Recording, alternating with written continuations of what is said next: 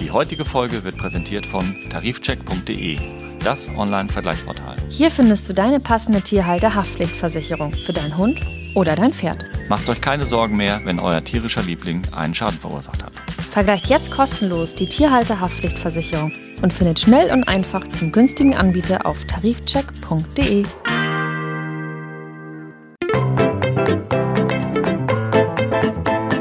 Mäßige Hosen, dein Podcast-Tierarzt. Mit Nicola Fischer Und Christian Beer. Hallo Nicola, Hallo Christian.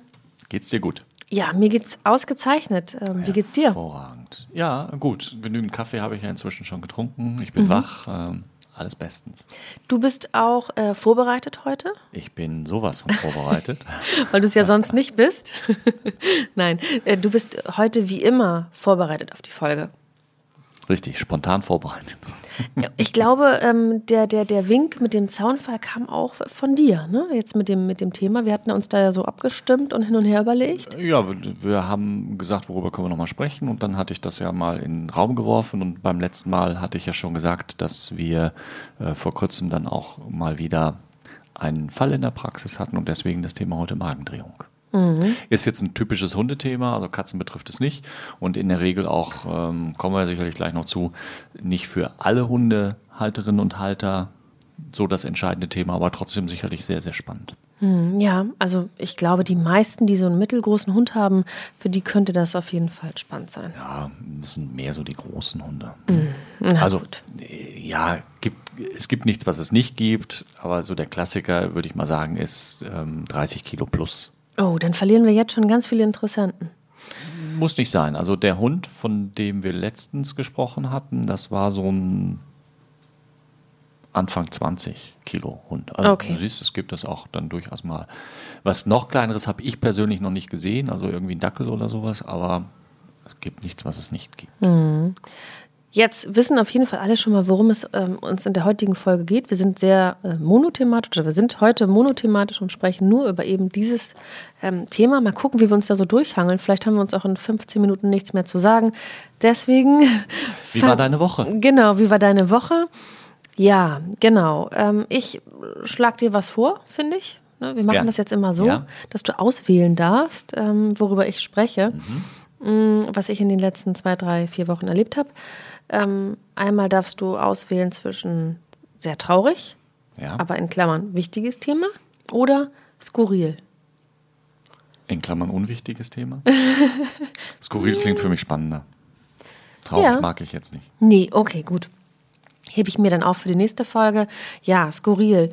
Ähm, es gibt ja so äh, Steuerverschwendungsgeschichten, die ja auch äh, publik Werden. Schwarzbuch oder so, Ja, heißt das so? genau. Ja? ja. Genau, es gibt ja das sogenannte Schwarzbuch vom äh, Bund der Steuerzahler. Und ähm, ich glaube, Hamburg hat sechs oder sieben Geschichten, bei der ähm, die in diesem Schwarzbuch gelandet sind. Ich kann jetzt nicht alle aufzählen. So eine Art Eintrag ins Klassenbuch, oder?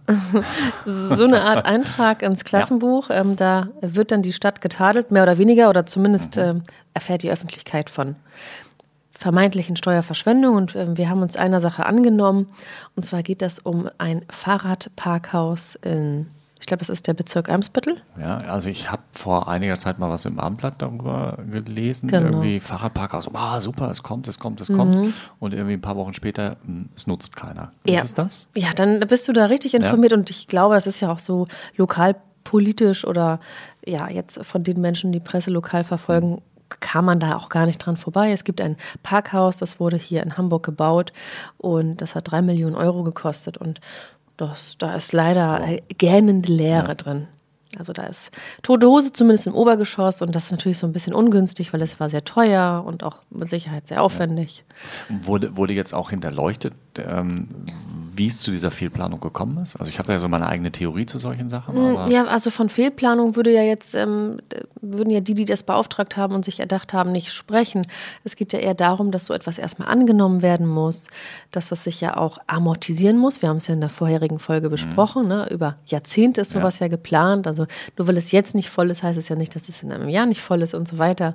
Ähm, aber Fakt ist, im Moment steht es leer und die Leute parken alle draußen ihre Fahrräder und machen nicht diese 50 Meter um den Bahnhof rum und stellen es oben hin. Ähm, das ist für den Menschen einfach zu viel. Hm. Zu viel verlangt. Hm. Dann hat das Fahrradparkhaus kein, kein richtig, keine richtige Zufahrt. Das wären jetzt so bauliche äh, Fragwürdigkeiten. Und das alles in der Summe, ähm, ja, hat ihnen jetzt, damit haben sie sich den Eintrag in das Schwarzbuch verdient. Und in der Sache waren wir unterwegs und erst dachte man so, ha, ganz schon, ganz schon nüchtern. Aber eigentlich war es ganz schön lustig. Hm. Habt ihr denn auch Leute befragt? Die, ja. Und was war die Antwort, warum sie nicht im Parkhaus parken? Kenne ich nicht. Wo ist denn das? Was? Keine Ahnung. nee, ist mir zu weit weg. Ja, aber das sind 50 Meter. Ja, ist mir zu weit weg. Ähm, ist mir zu umständlich. Nee, ich stehe doch hier gut. Ähm, nutze ich nicht. Nutze ich vielleicht mal. Tolle Idee. Gucke ich mir mal an. So. ähm, also es ist noch nicht angekommen. Okay. Und äh, ja, das in der Summe macht es natürlich auch äh, für diesen Eintrag vielleicht ja auch ähm, sehr passend. Na, dann drücken wir mal die Daumen, dass es noch angenommen wird, damit A, es nicht eine Steuerverschwendung hinterher ist und B, vielleicht die Nutzenden dann einen gewissen Mehrwert davon haben, dass der Sattel hinterher trocken geblieben ist oder ich weiß auch. Ja, also bei besonders teuren Fahrrädern ist es natürlich toll, wenn ein Fahrrad in einem mhm. videoüberwachten Bereich ist. Zum Beispiel. Kannst du hinterher wenigstens sehen, wer dein Fahrrad mitgenommen hat. Ja, aber wenn er vermummt war, auch nicht. Ja, ja. ja also wieder blöd. ähm, du wolltest skurril, ähm, mhm. du ja, hast skurril. skurril bekommen. Was war denn bei dir vielleicht skurril? Ah, skurril? Ja, vielleicht ganz gut. Nicht jetzt ganz aktuell, aber ich, in, ich, bin in letzter Zeit doch immer wieder mal von Kundinnen bevorzugt, aber auch Kunden auf den Podcast angesprochen worden. Und eine ganz lustige Situation mhm. war, ich komme in den Behandlungsraum und sage, sind Sie der Podcast-Bär? ja, der bin ich. Fand ich sehr lustig. Es war ihr dann in dem Augenblick, wo es rausgerutscht war, schon ein bisschen peinlich, der Dame. Ähm, und dann war ich, alles gut. Ich fand es ich, ich lustig. Ernsthaft? Ja, ich bin der Podcast Podcast-Bär. das ist aber witzig, weil ich nenne dich ja fast nie Bär. Nee. Na gut, du stellst dich im Intro naja, vor. gut, aber also die Verknüpfung ist ja in der, in der Praxis äh, ne, als Herr Bär und ähm, das Bewusstsein, dass, äh, dass ich eben diesen Podcast mache und dann war das wahrscheinlich diese Verknüpfung. Wir sprechen heute über ein sehr, sehr ernstes Thema. Ja, Magendrehung. Genau. Was stellst du dir darunter vor? Gute Frage. Also es ist ein absolutes Schreckgespenst. Das ja. hattest du ja auch schon vorweggenommen. Das kann ich, äh, dem kann ich nur zustimmen. Es mhm. ist ein Schreckgespenst. Das kenne ich schon, bevor ich einen Hund hatte. Weiß man das? Man kennt jemanden, der dem das passiert ist und dann ist mhm. ähm, guter Rat teuer und es muss alles ganz, ganz schnell gehen. Ich habe aber keine Ahnung, was de facto da anatomisch vor sich geht. Was würdest du dir vorstellen? Ja gut, jetzt könnte man irgendwie ableiten, ne? Magendrehung. Mhm. Der Magen, der ist, glaube ich, irgendwie beim Hund so, hängt der vielleicht so an so zwei Seilen. Entschuldigung. Also wie kommt, wie kommt denn das Futter in den Magen rein? Ja, ich war ja noch nicht fertig so, mit meiner anatomischen ja. Ausführung. Okay, ja, also er also, hängt an zwei Seilen. Also wir sehen jetzt ein, wir sehen jetzt ein Tier, ja. ein Hund und der Magen hängt vielleicht so, anders als bei uns. Vielleicht hängt der so, also zwei Arterien ja. schleichen. Ja, machen wir weiter. Und ähm, dann kommt das Futter so oben rein. Ja. Wie bei uns ja eigentlich auch. Ja. Und ich glaube, der Magen hat die Möglichkeit, dass der sich so umdrehen kann. Und warum soll er das machen? Weiß ich nicht. Also die Möglichkeit klingt ja so, als könnte er das selbst beeinflussen und könnte sagen, oh, ich drehe mich jetzt mal um, damit ich eben das Futter besser verdauen kann. Ja, siehst du, und da ja, habe ich nicht weiter recherchiert. Nee. Okay. Also Magendrehung ist eben nichts Gesundes. Ja, mhm. Also das möchte der Magen nicht, das möchte der Patient nicht, das passiert. Da sind wir dann wieder bei dem Warum, da kommen wir gleich nochmal drauf. Also ähm, das mit den Bändern ist nicht so, nicht so ganz richtig. Ganz, ganz, ganz vereinfacht. Musst du dir das vorstellen. Wir haben einen richtig langen Schlauch, der fängt vorne an mit der Speiseröhre. Mhm. Ja? In der Mitte ist der Schlauch ausgesackt, das ist der Magen. Und dann geht der Schlauch nach hinten weiter, das ist der Darm. Das ist aber anatomisch ganz anders als bei uns, oder? Nein, das ist bei uns ja letzten Endes genau. Wenn du es jetzt sehr, sehr vereinfacht runterbrichst, ist es bei uns genauso. Okay. Dann drehst du das halt nach oben, dann ist oben der Schlauch, in der Mitte mm. der Sack und unten wieder ein Schlauch. Ja, also, gut. ja, das geht, wie gesagt, nur jetzt mal ein Schema um dieses Magendrehung. So, jetzt hast du also ähm, diesen langen Schlauch, der in der Mitte ausgesackt ist. Und dieser Sack der dreht sich jetzt einmal um die Längsachse sozusagen von der, der Verlängerung des Schlauchs. Also der Schlauch ist die Längsachse und dann dreht sich das um. Hm. Pass auf. Ich habe hier von dir einen Schokobon. Ah, Ja, sehr ja? plastisch. Pass auf. Jetzt so, ich drehe das mal auf. Also das kann man ja jetzt nicht sehen. Wir haben ja keinen kein YouTube-Channel, sondern ähm, wenn ich dieses Bonbonpapierchen aufgedreht habe, von vorn und hinten könnte ich jetzt diesen Schokobon in der Mitte, das ist mein Magen, den könnte ich jetzt entweder nach vorn oder hinten rausdrücken hier aus dem mhm. Bonbonpapierchen, ja? Wenn ich aber jetzt, bevor ich das aufgedreht habe, war es ja verdreht. Dann konnte ich das Papierchen nicht rausdrücken. Mhm. Okay. Und jetzt, also der, der, der Schokobon hat sich jetzt um die Achse gedreht und dadurch ist vorne und hinten das Papierchen zu. Ah, wie so eine Wurst praktisch. Wie so ein Wurstende, genau. Zipfel, also wenn, ja. wenn, man schon mal gesehen hat, wie eine Wurst äh, gemacht wird und dann wird das so gedreht. Ja. Das heißt also, der Magen dreht sich jetzt aus noch später zu klärenden Gründen und vorne der Schlauch und hinten der Schlauch werden abgedreht. Hm. Ja. Das heißt, vorne geht nichts mehr rein. Hinten geht nichts nichts mehr raus. Ja.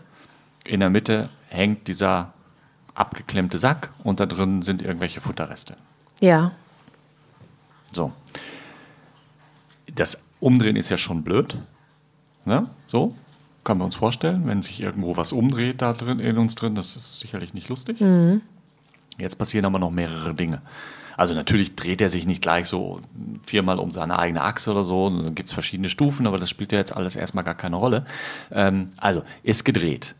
Jetzt haben wir mehrere äh, Dinge, warum es zum Problem wird und zwei mh, ganz wesentliche davon sind, der Magen, da ist ja jetzt irgendwie ein Futterbrei drin und das wird verdaut und dabei entstehen Gase. Mhm. Ja. Hm? Und diese Gase können jetzt nicht vorne raus und nicht hinten raus, weil es ja abgedreht. Ja, in der Folge bläht sich dann alles auf. Richtig. Und dann wird es immer größer und immer größer. Das ist das, was man dann auch manchmal von außen sieht, dass das Tier plötzlich von hinten betrachtet so unförmig ist, dass da so eine Beule hinterm Rippenbogen zu sehen ist. Hm? So, und sie, das drückt jetzt. Das drückt aufs Zwerchfell, das drückt auf ähm, die, den anderen Bauchraum, das ist schmerzhaft. Und es drückt auch auf die großen Gefäße. Das heißt, wir haben eine starke Kreislaufbelastung. Okay. Deswegen sind die Tiere auch häufig so matt. Und die versuchen sich zu übergeben. Was ja, geht nicht? Aber es geht ja nicht, weil es ja vorne und hinten zugedreht. Okay. Mhm. Außerdem laufen Gefäße ja mit dem Schlauch mit. Und wenn ich jetzt den Schlauch abdrehe, drehe ich auch die Gefäße ab. Das hat zur Folge, dass die Durchblutung. Das hat zur Folge, dass die Durchblutung der Magenwand auch mitgestört ist. Und dann kann es, je nachdem wie lange das besteht, eben dazu kommen, dass Areale absterben. Hm. Auch blöd. Ja? Und durch diese Gärung und diese absterbenden Areale entstehen letzten Endes auch Giftstoffe, die in den Blutkreislauf dann übergehen und den Körper nochmal zusätzlich schwächen. Das heißt, wir haben eine mechanische Störung, wir haben eine Durchblutungsstörung und wir haben so eine Vergiftungsstörung, nenne ich das jetzt mal so in Anführungsstrichen. Ja. Und das ist natürlich eine Menge, Menge für den Körper. Auf alles auf einmal. Ja, und dann stehen die da und sind irgendwie fix und fertig und versuchen sich zu übergeben und machen so Geräusche, aber da kommt gar nichts raus, wie auch, ja. Und wenn man es beobachtet, jetzt der Bauch wird irgendwann immer dicker und dicker, natürlich nicht innerhalb von Sekunden, aber so allmählich. Und ähm, die Schleimhäute werden langsam blass und das Tier kann dann irgendwann, erst stehen die häufig da wie so ein, wir sagen mal Sägebockstellung dazu. Das heißt, die alle vier Beine so ein bisschen von sich gestreckt, ne? wie so ein, wie so ein hm, Sägebock kann sich vielleicht nicht jeder was vorstellen, aber jeder hat ja früher mal im Sportunterricht sicherlich irgendwie so diesen Sprung übers Pferd da gemacht, mhm. ja, und diese, diese, dieses Turngerät, was man Pferd nennt, das hat ja auch die Beine nicht ganz gerade runter wie so ein normaler Esstisch, sondern die gehen ja so ein bisschen schräg zur Seite. Und so würde auch ein Sägebock aussehen. Und dann diese Sägebockstellung ist so ein Indiz, denn dann auch gibt es sicherlich noch andere Gründe, warum ein Tier das machen kann. Aber das wäre so, wo ich sagen würde, okay, wenn der Patient so da steht und der Bauch immer dicker wird und der macht immer so uh, uh, und versucht da was rauszubringen, ist schon sehr, sehr stark verdächtig für eine Magendrehung. Okay, ja, das ist schon mal, das sind ja ganz, ganz wichtige Indizien, die du gibst. Springen wir jetzt nochmal zurück mhm. in diese, ja, ich sag mal, Ursache oder überhaupt, wie das zustande ja. kommen kann, weil warum sollte der Magen etwas nicht tun, äh, etwas tun, wo, was er nicht tun soll? Das ist eine gute Frage und die kann ich dir nicht beantworten. Oh. Es gibt verschiedene Theorien, was dafür verantwortlich sein kann und wahrscheinlich ist es mal mehr oder mal weniger. Also wir sehen es bevorzugt bei großen oder bei sehr, sehr großen Hunden. Ja? Bevorzugt bei Tieren mit einem tiefen Brustkorb. Das heißt also, die sind, wenn man jetzt vom Rücken zum Brustkorb ist, es eine weite Strecke. Es gibt ja Hunde, die sind eher so ein bisschen in die Breite gehend und andere, die sind so in die Höhe gehend. Also bei so tiefen Brustkörben. Ähm, es kommt statistisch häufiger abends oder nachts vor tagsüber.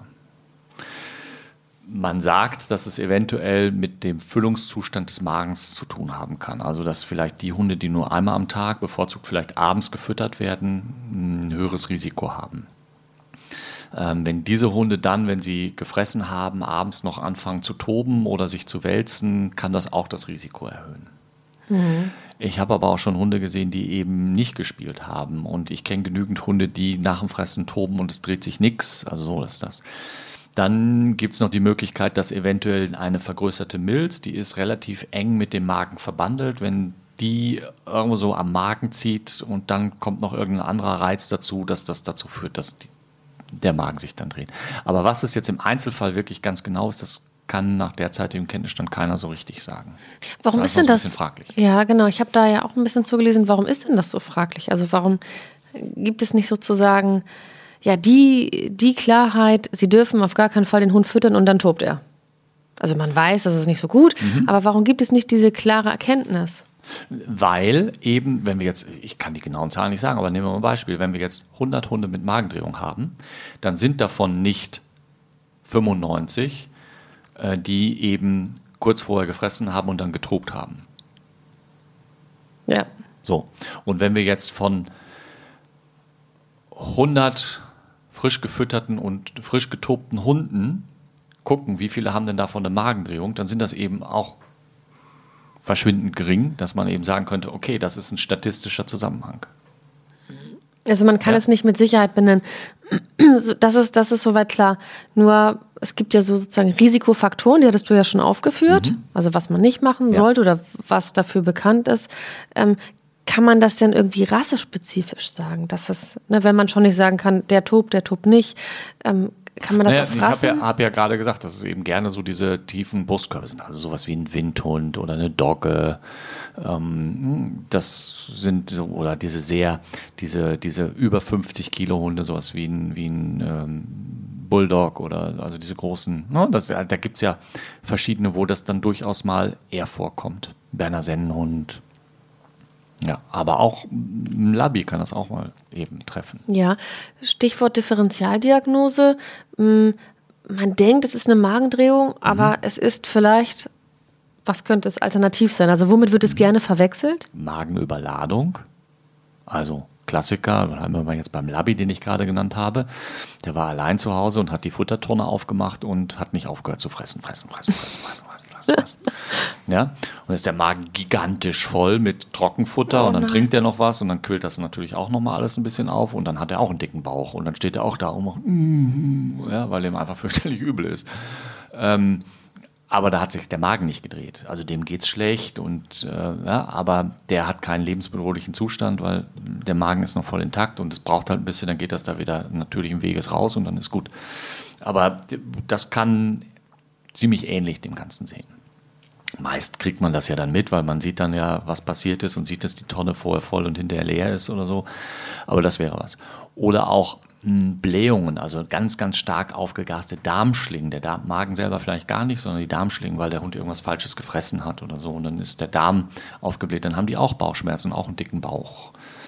Aber da ist nichts, kann natürlich auch mal was Bedrohliches sein, wenn jetzt die diese Aufblähung kommt, weil der Darm verschlossen ist. Aber wenn er jetzt nur Blähung hat, in Anführungsstrichen, weil er zu viel Bohnen gefressen hat oder was Falsches gefressen hat, naja gut, dann hat er Bauchweh und pupst ganz viel und dann ist auch mit ein bisschen Medikament dagegen ist das wieder gut. Da muss man nicht über eine Operation nachdenken. Hm, also da gibt es dann so diese so Möglichkeiten, was da noch sein könnte. Ja. Aber ich rede ja jetzt vom, vom ähm, Betrachter, also vom Laien als Betrachter. Mhm. Also wenn ich zu Hause bin und sage, mhm. das ist eine Magendrehung oder nicht, oder was könnte es denn noch sein? Also womit, das sind so die Dinge, womit es gern verwechselt wird? Ja. Ja. Also generell Bauchschmerzen, ein aufgeblähter Bauch. Ja, also wir haben natürlich auch Besitzer, die sagen, oh, ich habe einen großen Hund und ähm, der hat jetzt gespuckt, der hat eine Magendrehung. Wobei das wieder unlogisch ist, weil wenn es wirklich eine Magendrehung ist, kann er ja gar nicht spucken. Dann kann er zwar so tun, als ob, beziehungsweise es versuchen, aber es geht ja nicht. Also es kommt vorne und hinten nichts raus bei einer Magendrehung. Naja gut, hinten, äh, der, äh, sagen wir so, aus dem After kann schon noch was rauskommen, weil der Weg von Magen bis Darm ist ja so lang, da, wenn sich der Magen jetzt, jetzt in diesem Augenblick dreht, dann ist ja noch genügend hinten im, im Darm, dass er schon noch ein großes Geschäft machen könnte. Hm, aber aus dem Magen geht es nicht mehr in den Darm aus. Mhm. Ne? Also ob jetzt ein Hund Kot oder nicht absetzt, das hat erstmal nicht unbedingt was mit einer Magendrehung zu tun. Aber erbrechen kann er nicht. Aber erbrechen kann er nicht. Oder er würde was trinken und das, das Trinken kommt hinterher wieder raus. Aber ohne irgendwelche Magensäfte dabei oder Futterreste oder sowas. Okay, das heißt, der Hund kann auch nichts aufnehmen, entsprechend. Ja, wie, ist ja zugedreht. Ach, wie furchtbar. Du, okay. Wenn ich das Bonbonpapierchen hier zudrehe, kannst du ja kein neues Bonbon reinstecken. Hm, nee, ist klar, habe ich, hab ich verstanden. So, jetzt haben wir Alarmstufe Rot. Mhm. Alle Zeichen deuten darauf hin, der Hund macht diese komischen Geräusche, die du gemacht hast. Wie? Ja. War das noch? Äh? ich will das jetzt nicht sagen. Ja. Der Hund macht so mhm. komische Laute, ähm, kann nichts aufnehmen, kann nicht erbrechen oder möchte erbrechen. Ja. Steht irgendwie so, äh, ja, kastenartig, breitbeinig. Mhm. Und ich habe das Gefühl Alarmstufe Rot. Oder mhm. der Patient hat das Gefühl Alarmstufe Rot. Was ist dann zu tun? Also wenn ich so sicher mir in Anführungsstrichen als Laie bin, dass es das denn ist oder sein könnte, dann würde ich persönlich meinen Hund schon mal ins Auto packen und losfahren und von unterwegs in einer entsprechend oder vermutlich entsprechend ausgestatteten Praxis oder Klinik anrufen und sagen, ich komme jetzt hier mit dem Hund, der sieht alles sehr nach einer Magendrehung aus. Hm, wenn ich schon von vornherein weiß, mein Haustierarzt, meine Haustierärztin hat zwar Notdienst, macht aber solche Operationen nicht, kann ich da vielleicht kurz anrufen und fragen, hm, macht Sinn, dass ich vielleicht direkt zur Klinik fahre oder sowas.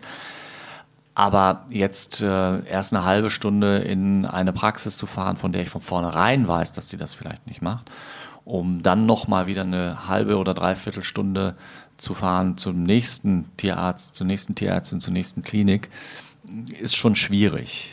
So, auf der anderen Seite, hm, wenn ich jetzt ja, ist ein ganz blödes Thema. Aber es gibt Menschen, deren Hund eine Magendrehung hat, die sagen, oh, das ist jetzt schon zum dritten Mal und mm, nee, nochmal operieren lasse ich nicht. Gut, dann muss ich auch nicht unbedingt in die Klinik fahren, weil wenn für mich feststeht, ich möchte dieses Tier nicht nochmal operiert haben und es bleibt dann nur das Erlösen des Patienten, mhm. ähm, dann kann ich das natürlich auch in einer Praxis machen lassen, die nicht davor Aber kurze Zwischenfrage, warum sollte man das tun? Das gibt es. Aber warum? Also, das ist jetzt die dritte Magendrehung, man sagt so, jetzt habe ich aber die, die Faxen dicke. Naja, also sagen wir mal so, die Chance, eine Magendrehung zu überstehen, ist ja jetzt nicht die allergrößte. Auch mit Operation. Hm, da kommen wir ja gleich drauf zu sprechen. Richtig. Und wenn ich jetzt bei meinem, weiß ich nicht, bei meiner elfjährigen Dogge das dritte Mal davor stehe, dann frage ich mich, hm, wie groß ist denn jetzt die Chance, dass sie das überlebt? Ich will das jetzt nicht gutheißen mhm. oder so, mhm. aber wir müssen ja mal der Realität ins Auge blicken. Es gibt diese Gedanken und die sind ja nicht zwingend von der Hand zu weisen. Und ich will die auch gar nicht in die eine oder andere Richtung werten, sondern ich weiß, es gibt den Gedanken. Ich finde, der ist durchaus dann auch, muss man sich damit auseinandersetzen. Und ähm, wenn ich einen Patienten habe mit einer, mit einer gewissen schlechten Prognose mit einem gewissen Alter und einer gewissen Vorgeschichte, dann ist es ja zumindest legitim, wenn der Besitzer sich mit dem Gedanken auseinandersetzt. Okay, gut. Ja, mir war nicht klar, dass die Überlebenschance so schlecht ist. Ähm, ja. Das, genau, das kannst du ja gleich vielleicht während des äh, Operationsverfahrens oder wie die, diese Art von mhm. äh, Geschichte dann operiert wird, einmal erläutern. Dann komme ich jetzt in der Klinik an. Ich mhm. habe auf dem Weg angerufen und äh, ja, müssen die jetzt alle rennen oder haben die jetzt alle Zeit der Welt? Was muss denn so passieren vor Ort? Also, wenn dann jemand mit einem erfahrenen Blick drauf geguckt hat und gesagt hat, sieht sehr danach aus, dann werden alle rennen, ja. Ja. Also es sei denn, der Besitzer sagt, ich bin gar nicht hier, um den Hund operieren zu lassen. Da hatten wir ja gerade schon mal. Aber also wir gehen jetzt immer mal da vom besten Fall aus, dass ähm, alle ähm, in der Lage und gewillt und bereit sind, das Beste für dieses Tier rauszuholen. Das heißt, da ist dann schon Zeit auch ein wichtiger Faktor. Hm? Ist denn eine TFA oder wie heißt die nochmal? Tiermedizinische Fachangestellte. Genau. Ja. Ist denn eine tiermedizinische Fachangestellte deiner Meinung nach ähm, in, der, in der Lage auch ähm, zu sagen, das ist eine Magendrehung oder nicht? Oder muss wirklich auch ein Arzt drauf schauen? Also auch ich als Arzt kann nicht bei jedem Hund garantiert sagen ja oder nein. Also es gibt gewisse Indizien, die darauf hindeuten, gewisse Erfahrungswerte. Und diese Erfahrungswerte kann eine langjährige, erfahrene TFA genauso haben wie eine Ärztin oder ein Arzt. Ja?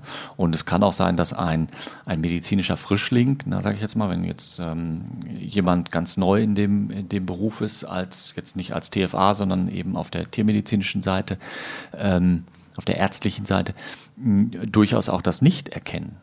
So, es ist halt, es gibt so ein paar Indizien, wie gesagt. Aber wenn man dann eben sagt, hm, das sieht sehr danach aus, dann muss ich als erstes abwägen, ist dieser Patient ähm, stabil genug, um ein Röntgenbild jetzt sofort als erstes zu bekommen, weil ich muss ja einen Verdacht, den Verdacht, den ich habe, auch bestätigen. Hm? Das heißt, im Röntgenbild kann man diese Magendrehung erkennen. Ja, erstens ist der Magen aufgegast, haben wir ja vorhin schon mal gesagt. Und ähm, unter Umständen ist noch mehr aufgegast, aber eben auch der, der Magen. Und dann stellt sich jetzt die Frage, ist der Magen nur aufgegast, weil er voll Gas ist oder ist er aufgegast, weil er wegen der Magendrehung voll Gas ist? Und da gibt es so typische röntgenologische Anzeichen, wo man sagen kann, ah, ich sehe dieses oder jenes, also ist das eine Magendrehung. Es sieht so ein bisschen aus wie so eine Schlumpfzipfelmütze dann auf dem Röntgenbild. Warte, ich muss kurz überlegen. Wie ein Schlumpf aussieht? Ja. Ja. Äh, eine Schlumpfzipfelmütze, so mhm. sieht der Magen aus. Nein, dann eben, der, eben das Röntgenbild von so, einem, von so einer Magendrehung zeigt so eine spezielle, mh, hm, naja, oben im oberen Bereich so ein Zipfel in Anführungsstrichen, der in der Regel nach vorne zeigt und der erinnert sehr an so eine Schlumpfmütze. Ah, okay, gut. Mhm. So. Ja, ich, ich ja? habe ungefähr ein Bild vor Augen. Und das ist sozusagen die, die, die erste Indikation also sagen wir so, wenn ich mir jetzt nicht ganz sicher bin und das bestätigen oder eben ausschließen will, dann hilft mir das Röntgen am meisten. Ultraschall bringt mir gar nichts, weil sobald ich irgendwo Luft habe, kann ich mit dem Ultraschall nicht sehen. Okay. Ja? Also mhm. Das heißt, eine Ultraschalluntersuchung beim Verdacht auf Magendrehung, da sehe ich jetzt so überhaupt keinen Sinn drin. Mhm. Das ist Röntgen und dann möglichst schnell unter Umständen, wenn es eine bedrohliche Situation ist, eben Venenzugang für Infusionen, Kreislaufstabilisierung, Schmerzmittel äh, eventuell den Magen schon mal abgasen, bevor man anfangen kann zu operieren. Jetzt fragst du mich gleich, wie geht das? Ja, wie geht das? Wie würdest du dir das vorstellen? Den Magen abgasen? Mhm. Ja, punktieren? Von außen. Ja. Ja, richtig. Ah. Möglichst dicke Kanüle und rein. Und dann geht die Luft raus. Und dann macht's und dann geht die Luft langsam raus. Dann ist der Magen immer noch verdreht, aber der Druck wird schon mal weniger. Wir haben ja gerade gesagt, Kreislaufbelastung, diese ganzen Geschichten. Ja? Ähm, stabilisierst den Patienten damit ein bisschen. Und dann käme, also es wird dann ja alles relativ schnell gehen. So, ja, ne? das also das, ja das ist wirklich dann, wenn beim gut eingespielten Team sind das wirklich alles Handgriffe, die so ineinander übergehen, dass wir hier wirklich nur von wenigen Minuten reden. Ja? Mhm. Und ähm, naja, dann Narkose einleiten, eventuell versuchen. Also in seltenen Fällen kann es einem gelingen, ohne den Bauch aufzuschneiden, den Magen wieder zurückzudrehen. Per Handgriff oder wie? Ja, musst du halt von außen so einen gewissen Schunkel machen und versuchst gleichzeitig äh, eben einen Schlauch in die Speiseröhre zu schieben, damit du dann auch merkst, okay, der fluppt jetzt durch, die Drehung ist weg und ich kann die Gase rauslassen und den ganzen Mageninhalt da rauslaufen lassen. Aber aus der Erfahrung heraus, gelingt das eher selten. Hm. So. Das heißt, in aller Regel wird es so sein, dass du den Patienten narkotisiert hast, wie gesagt, er hat seine Zugänge, bekommt Infusion, die ganzen Medikamente, ähm, hat einen Tubus natürlich, also diesen Schlauch in der Luftröhre, um beatmet zu werden und vor allem dann auch, wenn dann irgendwann der Magen wieder frei ist, läuft häufig ganz viel da raus und wir wollen ja verhindern, dass das dann in die Lunge läuft. Und dann wird eben mit mehreren gleichzeitig gearbeitet. Das heißt, der erste fängt schon an, also wir gehen mal davon aus, das ist schon inzwischen alles ganz schnell rasiert und desinfiziert und abgedeckt.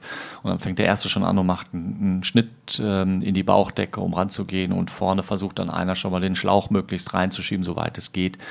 Und dann wenn der Operateur oder die Operateurin eben den Magen hat, dreht sich in der Regel immer in die gleiche Richtung, dann wird er eben zurückgedreht und dann flutscht der Schlauch durch und dann geht die ganze Luft da raus und dann lässt man möglichst den ganzen Mageninhalt auch noch darüber rauslaufen. Je dicker der Schlauch, umso besser. Wenn du jetzt aber vom Schlauch redest, dann redest du nicht vom Tubus. Also nein, nein, das ist der Schlauch, von dem ich jetzt spreche, das ist wirklich ein, ein langer, großer, ja, wie ein Gartenschlauch, aber dicker. Mhm. Ne? Also größeres, ein größerer Durchmesser, größeres Lumen. So wie du das gerade erzählst, klingt das so, als würdest du das schon das eine oder andere Mal gemacht haben. Ja. Ich glaube, du hattest jetzt gerade einen Fall in der Praxis, das hattest du auch in der letzten Folge erzählt. Ja, mein Kollege hatte den, ja, richtig. Okay, aber er war bei euch ja. ähm, in der, in der äh, Kleintierpraxis. Mhm.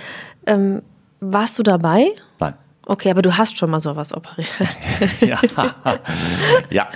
Gut. Ja. Ähm, also ganz kurz dazu. Mhm. Ich habe ja auch mal irgendwann angefangen als Assistent und ähm, da habe ich dann das ein oder andere Mal gemacht. Und als wir, äh, mein Kollege und ich, uns dann vor schon jetzt vielen Jährchen selbstständig gemacht haben, einer meiner ersten, naja, das war jetzt nicht in den ersten Wochen, aber es war so in den ersten Monaten des Praxisdaseins, hatte ich dann eben auch eine ältere Dame mit einer ähm, ich glaube, es war, ja, es war eine deutsche Dogge, ja, äh, mit einer deutschen Dogge und ähm, da war mir dann klar, ja, das ist, ist eine Magendrehung. Ich war halt da noch ein junger Tierarzt und äh, unsere Praxis war noch jung und neu und das war eine, eine Dame, ich würde mal sagen, so Ü60, ähm, gut situiert und äh, gebildet und was auch immer, spielt ja auch gar keine Rolle dafür. Naja, sie kam halt mit dem Hund zu mir in den Notdienst irgendwann nachts und ähm, ich habe dann zu ihr gesagt, okay, es ist geröntgt, ihr Hund hat eine Magendrehung. Und dann sagte sie zu mir, junger Mann, sind Sie sich sicher? Oh. Und dann meinte ich, ja, ich bin mir sicher. Und es war deine erste? Ne, es war meine erste in eigener Praxis. Es ja. war nicht meine erste überhaupt, es war meine erste in eigener Praxis. Ich hatte das vorher schon gemacht. Und äh, um deine Frage so ein bisschen eben aufzugreifen. Und dann habe ich gesagt, ja, ich bin mir sicher. Können Sie das operieren? Dann meine ich, ja, ich kann das operieren. Ich kann Ihnen nicht versprechen, dass Ihr Hund das überlebt, aber das liegt nicht daran, dass ich das nicht kann, sondern es liegt einfach an der Problematik dieser Erkrankung. Und dann hat sie halt gesagt, gut, ich vertraue Ihnen. Und äh, der Hund hat es überlebt. Die Dame, inzwischen ist sie verstorben, aber war dann noch lange Jahre auch zufriedene Kundin bei uns mhm. und so, alles super. Ähm, aber da, das dazu, also ja, ich habe das schon das ein oder andere Mal gemacht. Und ich habe ähm, ähm, eben Erfolge und Misserfolge dabei erlebt. Das liegt aber in der Natur der Sache und nicht daran, dass ich besonders kompetent oder inkompetent darin wäre. Ja, nee, das, also um Gottes Willen. Äh, ich halte, nein, ja, also, ich halte ja große Stücke auf nein, dich. Nein, nein, nein. Also äh, Magendrehung haben wir ja ganz am Anfang schon. Das ist ein echtes Risiko. Und der Hund ist vor der Operation ein Risikopatient. Der ist in der Operation ein Risikopatient. Und der ist auch noch zwei, drei Tage nach der Operation ein Risikopatient. Bleibt ihr denn stationär oder wie läuft also das? Also wir behalten die Tiere in der Regel mindestens dann noch eine Nacht stationär. Ähm, und dann kommt es immer sehr auf das Befinden an. Aber da muss ja jemand in der Nacht in der, in der Praxis sein. Zumindest immer wieder mal, ja. Mhm. Hm. Also muss ja immer wieder nicht immer nach dem Tier mhm, schauen dann. Ja, Und ja, was, was waren das für Problematiken, die jetzt während so einer Operation aufgetreten sind, als du diese Magendrehung operiert hast? Die dann nee, also das größte Problem ist halt das Kreislaufproblem. Ja? Durch diese Vergiftungssymptome, durch den Druck vorher auf die Gefäße, durch die abgestorbenen Areale sind die einfach extrem kreislaufschwach. Und die können dann eben einfach in dieser Narkose wegbleiben. Hm. Das kann passieren. Und durch diese ganzen Vergiftungsgeschichten sind die auch, und die Kreislaufbelastung sind die eben auch noch zwei, drei Tage danach durchaus gefährdete Patienten. Also es ist auch nicht ungewöhnlich, dass ein Hund einen Tag nach so einer Operation dann stirbt. Also das kann das auch kann passieren, passieren. Ja. Hm, okay. Ja? Das also das war ist, mir nicht bewusst. Ist, ist schon ein hohes Risiko. Das ist, glaube ich, ich kenne jetzt die Statistik nicht, aber aus meiner Einschätzung würde ich sagen, ähm, der Patient mit, mit der größten Unsicherheit, was, was das anbelangt. Das kann super gehen. Jetzt bei dem Hund, der von meinem Kollegen operiert worden ist, der ist am nächsten Tag schwanzwedelnd durch die Gegend und ähm, war dann, ähm, das war freitags und er war am Montag zur Kontrolle da, dem geht super, alles toll und der ist jetzt aus dieser Risikozone raus. Ne? Ähm, alles gut. Aber nur äh, nicht damit dann äh, ganz viele äh, Leute dann nachts bei euch in der äh, Praxis anrufen. Ihr nehmt ja gar keine, also um dieses Beispiel jetzt zu nehmen, ihr nehmt ja gar keine Patienten irgendwie nachts oder abends auf und operiert diese Art von äh, ja, dadurch, dass wir ja seit einigen Jahren keinen äh, dauerhaften Notdienst mehr machen, kommen diese Fälle extrem selten vor, weil ich sagte, das ist meistens mhm. nachts. Und ähm, das war jetzt ein Fall, der kam eben während der Sprechstundenzeiten. Ähm, ja, das ist das richtig. Aber vom Grundprinzip bleibt es ja das Gleiche. Also wenn ich jetzt Nachtsdienst hätte und es würde einer kommen, dann, und das ist auch was, was ich nicht alleine machen kann. Es gibt ja viele Sachen, die man äh, im Notdienst auch alleine erledigen kann. Also wenn jetzt ein Hund von einem anderen Hund gebissen worden ist, ich muss das nähen, dafür muss ich nicht unbedingt eine TFA haben, das kriege ich auch allein hin.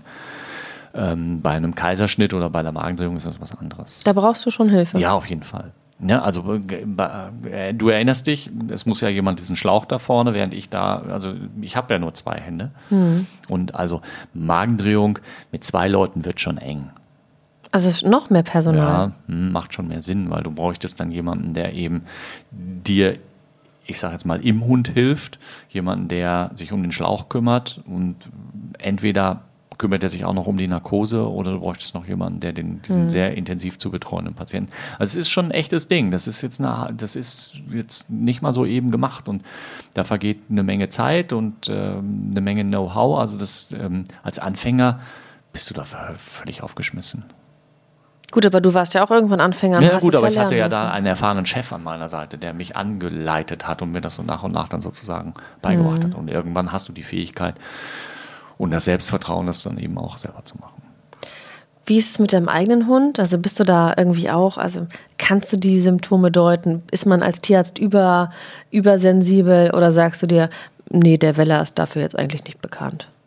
Also, ob man als Tierärztin oder Tierarzt übersensibel ist, ist, glaube ich, eine Typusfrage. Es gibt wie in jeder anderen Kategorie Beruf auch welche, die sagen, oh, und hm. ich bin da wenig panisch und wenig ängstlich. Also ich mache mir immer keine Gedanken, weil ich mir denke, gut, wenn denn was ist, das ist blöd und das wünsche ich mir natürlich auch nicht. Aber irgendwie weiß ich mir dann schon zu helfen. Ja, ja, gut. So, du ja. bist ja also, an der Quelle. Ähm, ich bin jetzt nicht immer das Paradebeispiel an, an gutem Vorbild, dass ich sagen könnte, mein Hund ist garantiert zwei Stunden nach der Futteraufnahme nicht in seinem Körbchen und macht nichts. Mhm. So. Und wenn er seine dollen fünf Minuten hat und ähm, ja, dann, dann hat er sie halt. Ich will jetzt das nicht sagen, dass bitte macht das alles genauso wie mein Hund das macht. Ähm, aber so, dafür ist es ja jetzt auch nicht so, dass jeder dritte Hund so eine Magendrehung bekommt. Also hm. das, vom einstelligen Prozentbereich oder sowas. Ja, das wäre jetzt nämlich so meine Frage. Ne, wir versuchen ja meistens immer, dass man auch im, im Laufe der Folge vielleicht auch Ängste abbaut. Ähm, die, die Magendrehung ist und bleibt ja ein Schreckgespenst. Ja, also sagen wir mal so, die Magendrehung, wenn sie wirklich da ist, äh, Riesenkatastrophe. Großes Risiko, große Schwierigkeiten. So äh, will ich überhaupt nicht kleinreden, überhaupt nicht schönreden die Angst davor, dass mein Hund jetzt eine Magendrehung kriegen kann, ja gut, wenn ich eben sehr feinfühlig, sehr sensibler, sehr ängstlicher Mensch bin, dann werde ich die nicht aus mir rauskriegen. Und wenn ich jetzt eher so ein bisschen pragmatisch bin, so wie ich das in vielen Bereichen sein kann oder versuche zu sein, ähm, dann sage ich immer, gut, also hm, hm, ähm, dass mich und meinen Hund das jetzt trifft, das ist so unwahrscheinlich, da muss ich mir jetzt erstmal nicht groß Gedanken drum machen. Mhm. Ja, irgendwann hast du halt das Pech, dass es sich dann doch trifft. Vielleicht, aber dafür ja. muss ich sagen, ich will nicht sagen, dass das irgendwie im Null-Komma-Bereich ist, aber so viele kenne ich jetzt auch nicht, die das erlebt haben. Nein. Es sind einige, ja. ähm, auch bei speziellen Rassen. Ich habe das jetzt schon von zwei Ridgebacks tatsächlich gehört. Das ist halt auch ein tiefer Brustkorb, ne? Genau. Also zwischen Brustbein und äh, Rücken ist halt viel Platz sozusagen. Mhm. Das meine ich mit tiefem Brustkorb. Ja. Genau, also das habe ich ähm, jetzt in dieser Konstellation schon gehört, bei, bei diesen Rassen eben halt. Ich kenne natürlich aber auch viele Leute, die einen Ritschbeck haben. Vielleicht liegt es auch daran einfach. Ja. Ähm, das würde mir dazu einfallen. Wir können ja irgendwie dieses Thema nochmal so ein bisschen abklammern, wenn dir nichts weiter, äh, nee, keine. Äh, also, ähm, vielleicht noch so das eine oder andere ganz kurz dazu. Ähm, also wir haben jetzt äh, im Optimalfall ja, ist äh, der Bauch jetzt auf, der Magen ist wieder zurückgedreht, man hat den ganzen Schmodder da vorne durch den Schlauch auch möglichst rauslaufen lassen, auch die ganzen Reste noch drin, damit es nicht nachgärt. Und ähm, dann guckt man halt, gut, wie sieht jetzt die Milz aus? Ich hatte ja gesagt, die hängt am Magen dran. Wenn die jetzt irgendwie ganz blöd aussieht, muss man drüber nachdenken, ist es sinnvoll, die vielleicht rauszunehmen, ja oder nein? Ähm, Habe ich einen abgestorbenen Bereich am Magen, muss ich das vielleicht irgendwie entfernen, ja, weil das sonst durchplatzen, durchbrechen könnte hinterher. Also wenn, stell dir vor, du hast jetzt an diesem, an diesem Sack, nichts anderes ist der Magen ja mit einem Ein- und einem Ausgang, an diesem Sack irgendwo so einen mehr als Handteller großen Bereich, der völlig schwarz und kaputt ist. Wir nennen das nekrotisch, also abgestorben. Mhm. dann kannst du nicht mit ruhigem Gewissen den Bauch wieder zumachen und sagen, okay, das ist schon in Ordnung, weil bei nächster Gelegenheit kann das aufplatzen. Okay. Ja, das heißt, das musst du ja dann entsprechend auch versorgen. Also wegschneiden oder wie? Ja, also Möglichkeit A, du schneidest es raus und nächstes zu. Und Möglichkeit B, du drückst es sozusagen von außen in den Magen ein und nächstes darüber zu und es verdaut sich dann von allein. Oh Gott. Ja, das, oh Gott. Das geht? Mhm. Ach du liebe Güte. Geht schneller. Und blutet nicht so sehr. Das macht man? Das ist wirklich gängige Praxis? Ja, klar. Okay, ich, ich habe jetzt kein Bild vor Augen, aber gut, das äh, führt vielleicht jetzt auch zu weit. Also es gibt eben halt, ähm, man muss darauf achten, ob irgendwas äh, abgestorben Ja. ist, also nekrotisch Ja. ist am Magen. Also das kommt jetzt nicht so oft vor. Aber wenn es denn vorkommt, kann ich das nie, ich nicht ignorieren. Ja. Mhm. Also ein weiteres, äh, Ja. ja. eine So. weitere Schwierigkeit. Und, und dann ist es halt so, dass es ähm, nach Lehrmeinung am besten ist, ähm, den Magen dann auch äh, festzunähen an der Bauchdecke, dass er sich nicht später nochmal wieder drehen kann. das ist auch Praxis. Mhm. Und das klappt? Ja. Ja, also äh, in, in, es klappt. Ähm, theoretisch kann es sein, dass sich der Magen später doch nochmal dreht und das Ganze ausreißt. War jetzt auch so meine Ja, Bildidee. So, das kann passieren.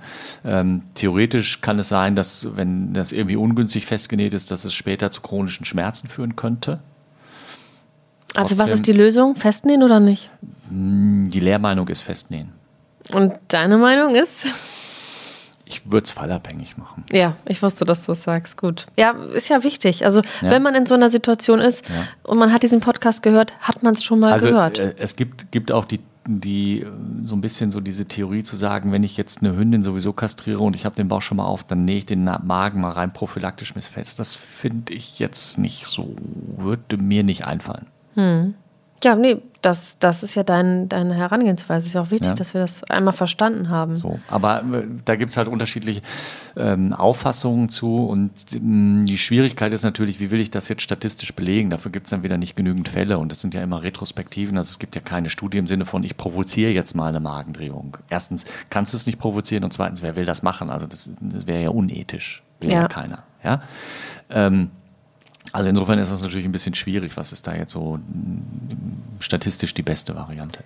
Aber so, dann ja, haben wir also jetzt ähm, gegebenenfalls da am Magen was manipuliert, gegebenenfalls den Magen auch mit festgenäht, nähen den Hund wieder zu. Wie gesagt, dann ist der Hund immer noch nicht über den Berg. Der hat bis dahin alles gut überstanden und dann kriegt er plötzlich ähm, sechs Stunden später Herzrhythmusstörungen oder so, aufgrund der Kreislaufbelastung. So, also da kommt noch ganz viel an, an Risiko eben nach. Also es ist eine ganz, ganz ernstzunehmende Ja. Sache, auch postoperativ. Auch postoperativ. Und dann gibt es immer noch keine Garantie, dass der Hund das nicht in einem Dreivierteljahr wiederbekommt. Also nicht so wie jetzt bei einer Gebärmutterentzündung, nimmst die Gebärmutter raus, dann kann diese Hündin keine Gebärmutterentzündung mehr bekommen. Was soll sich, so ist weg. Ne? Bei der Magendrehung, das kann schon wiederkommen, theoretisch. Auch mit dem Festgenähten. Die Wahrscheinlichkeit sinkt, aber ich würde meine Hand nicht dafür ins Feuer legen, dass es nicht doch passieren kann. Okay, also auch da gibt es Zahlen, wo du sagst, es ist bekannt, dass es eigentlich auch wieder passieren Mhm. Ja. kann. Ja, Und dann sind wir wieder bei der Frage von vorhin, ja, hm, wie oft lasse ich das denn machen? Und auch wenn es ein blödes Thema ist, wir hatten es in der letzten Folge, kostet ja auch Geld. Und bei so einer Magendrehung bist du vierstellig. was? Ernsthaft? Naja, du hast einen großen Hund in der Regel. Ja? Du hast es in der Regel im Notdienst. Du musst den Hund stationär hinterher noch aufnehmen. Du brauchst irgendwie eins, zwei, drei Leute dabei. Das ist aber eine üble Folge heute. Ja, tut mir leid, aber wir müssen doch der Realität ins Auge blicken. Oh, vierstellig? Mhm. Wow. Ja, also Ja. das ist für Tierhalter wirklich, wirklich völlig zu Recht ein absolutes Sch Schreckgespenst und ähm, ja, ernst zu nehmen. Auf jeden Fall. Nochmal ein bisschen zur Beruhigung. Es kommt selten vor. Wenn es vorkommt, dann habe ich die A-Karte gezogen. Ist leider so, ja, weil dann habe ich echt ein Problem, ähm, weil mir keiner sagen kann, ach, das wird schon wieder, ähm, weil es mich eine Menge, Menge Tränen und Nerven kostet und eben dann auch monetär zu Buche schlägt ordentlich. Ähm, aber es ist trotzdem, es gibt viele Sachen. Ich hatte gerade Gebärmutterentzündung oder wir haben Kreuzbandriss oder wir haben ähm, Tumor irgendwo. Das kommt alles viel, viel häufiger vor als eine Magenhärung. Mhm. Ja, gut, gut zu wissen. Wollen wir dann noch einmal abschließend sagen, ich weiß, nichts ist belegt, mhm. aber was kann man tun, um das irgendwie möglichst vielleicht gering zu halten, dass es dazu kommt? Die Wahrscheinlichkeit. Dackel anschaffen. Ja, außer einen Dackel sich anzuschaffen. ähm, ja, also was kann ich beeinflussen? Ich kann nicht die Milz beeinflussen, ja, falls sie dafür verantwortlich sein sollte.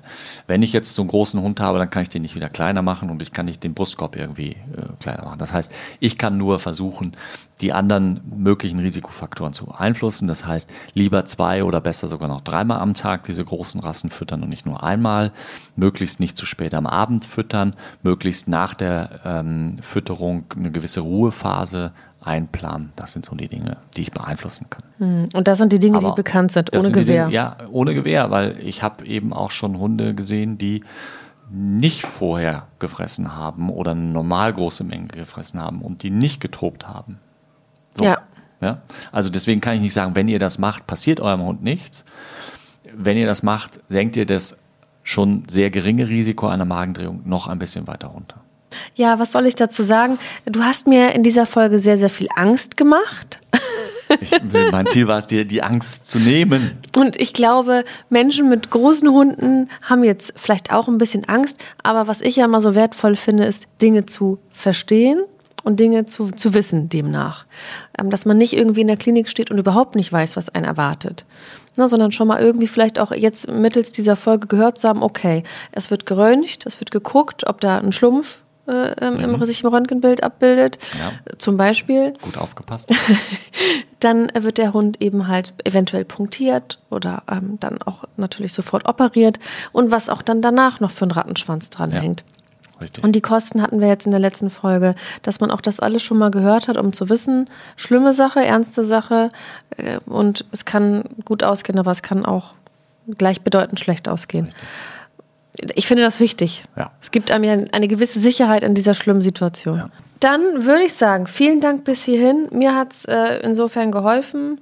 Und ähm, ja gut, dir kann ich in den Folgen ja eh wenig helfen.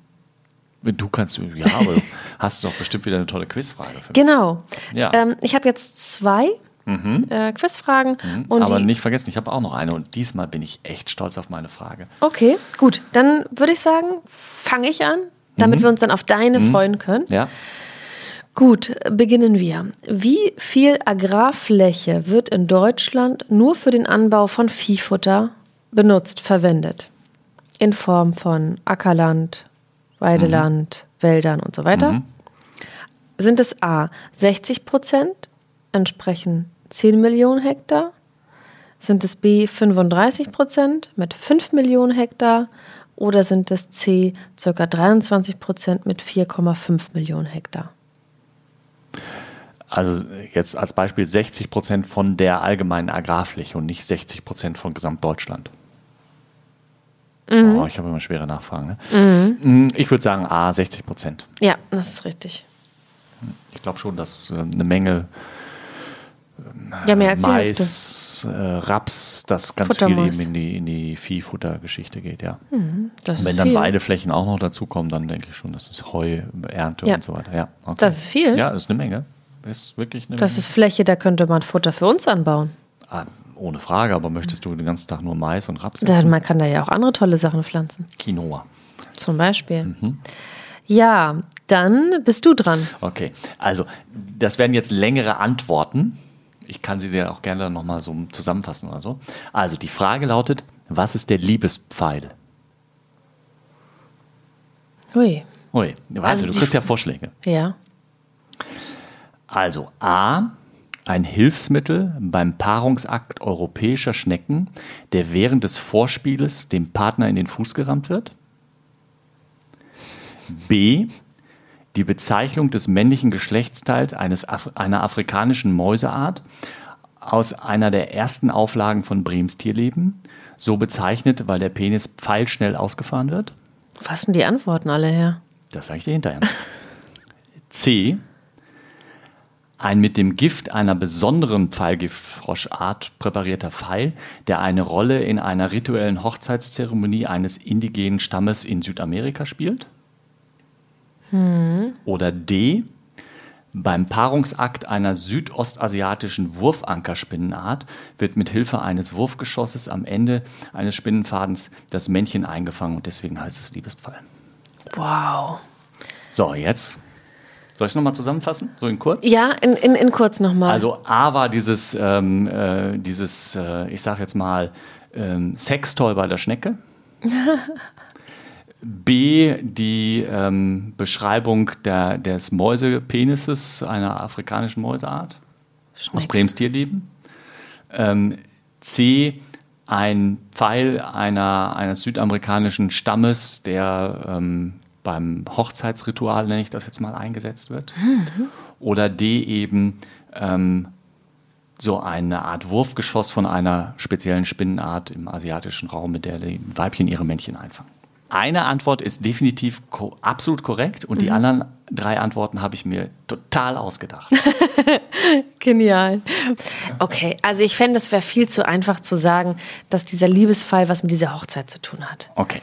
Weil denn, es wäre, ja. das könnte ich mir vorstellen, aber die wollen sich doch nicht töten auf der Hochzeit. Nee, es ist ja ein spezieller, äh, spezieller Feigefrosch, der das dann wäre. Und ähm, so. das ist ja nur ein Ritual. Und da geht es dann, dann darum, dass also du ähm, diesen, diesen Pfeil, diese Pfeilspitze auf die Zunge nimmst äh, in, dieser, in diesem Ritual und eben sozusagen damit beweist, dass du der Liebe standhältst und ewige oh. Treue.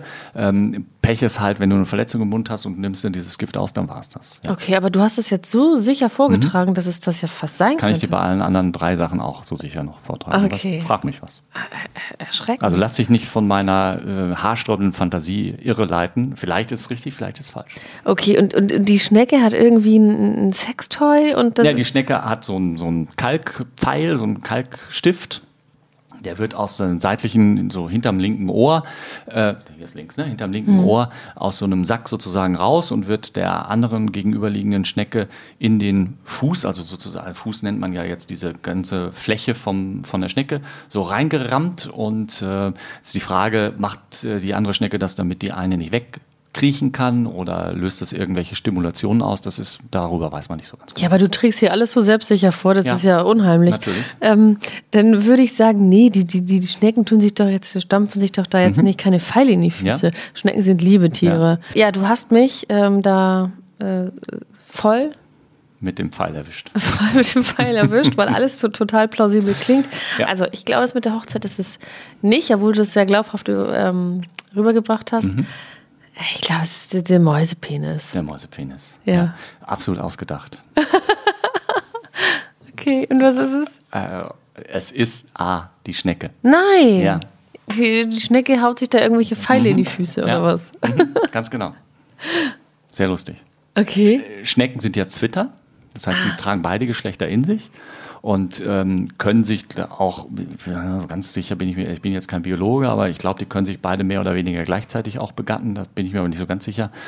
Aber die haben eben hinter, ähm, auf der linken Seite, so hinter diesem Bereich, wo das Ohr irgendwie in Anführungsstrichen säße, äh, ist, glaube ich, die Geschlechtsöffnung und da kommt dann eben dieser Pfeil raus und dann kommt auch der Begattungsapparat raus und ja. Mhm. Das ist ja, aber du hast alle ja, anderen ne? Dinge auch so, so sicher vorgetragen, dass ich dachte, ja komm, jetzt mit der Schnecke und dem Ohr, die hat doch gar kein Ohr. Das denkt er sich doch jetzt aus. ja, genial. Ähm, wie, wie kommst du auf diesen ganzen ähm, auf naja, diese gut, ganzen also, Sachen. Ich musste ja jetzt irgendwelche Fragen und dann die Frage war relativ schnell da und die Antwort kannte ich noch aus dem Studium. Das hatten wir irgendwann mal in, in diesem Biofach dann sozusagen. Und das ist natürlich so skurril, das merkt man sich. Und dann habe ich gesagt, okay, Liebesfall, was könnte das noch sein? Und dann habe ich, okay, dann habe ich versucht, verschiedene Kontinente jetzt zu nehmen, habe versucht, verschiedene Tierarten oder drumherum gesponnene Sachen zu nehmen und der Rest ist meiner, meiner überbordenden Fantasie zu verdanken. Ich glaube auch. Dann muss ich mich das nächste Mal übertreffen und dann schließen wir diese Fragerunde. Denke ja. ich, das ist am besten, weil der, der, der Zuhörer muss ja auch äh, mitkommen bei deiner ganzen Fantasie. Genau, aber vielleicht mag uns ja jemand schreiben, welche, welche Antwort am, am, am tollsten als richtig gewesen wäre, wenn denn nicht die Schnecke. Wobei ich finde das mit dem Sextor auch schon nicht, nicht schlecht. Das ist ganz gut. Ich glaube, viele hätten wahrscheinlich das mit der Hochzeit irgendwie, das ist ja auch ein Liebesbeweis, ja. ne, mit diesem Froschpfeil da, den ja. da zu lutschen oder so und dann zu gucken, ob man es dann überlebt. Genau. Das wäre auch ganz lustig gewesen. Ja, also ich ähm, werde mir das nächste Mal auch ähm, etwas überlegen. Wobei, vielleicht bleibt das einfach auch dein Part. Ich habe die einfachen Fragen und du denkst dir da immer lustige Sachen aus. Ja, ich will mal gucken, was, äh, was meine Fantasie noch so hergibt. Ich bin gespannt. Ja. Also, ähm, und ich liege hier ganz offensichtlich auch fast immer daneben. Ja, dann schließen wir die Folge. Mir hat Spaß gemacht. Ähm, mir auch. Vielen Dank für die Aufklärung und ja. für die lustige Quizfrage. ähm, und dann würde ich sagen, bis zum nächsten Mal. Bis zum nächsten Mal. Ciao. Tschüss. Die heutige Folge wurde euch präsentiert von tarifcheck.de, dem kostenlosen Online-Vergleichsportal. Hier findest du deine passende Tierhalter-Haftpflichtversicherung. Tarifcheck.de. Jetzt vergleichen und günstige Versicherungen finden.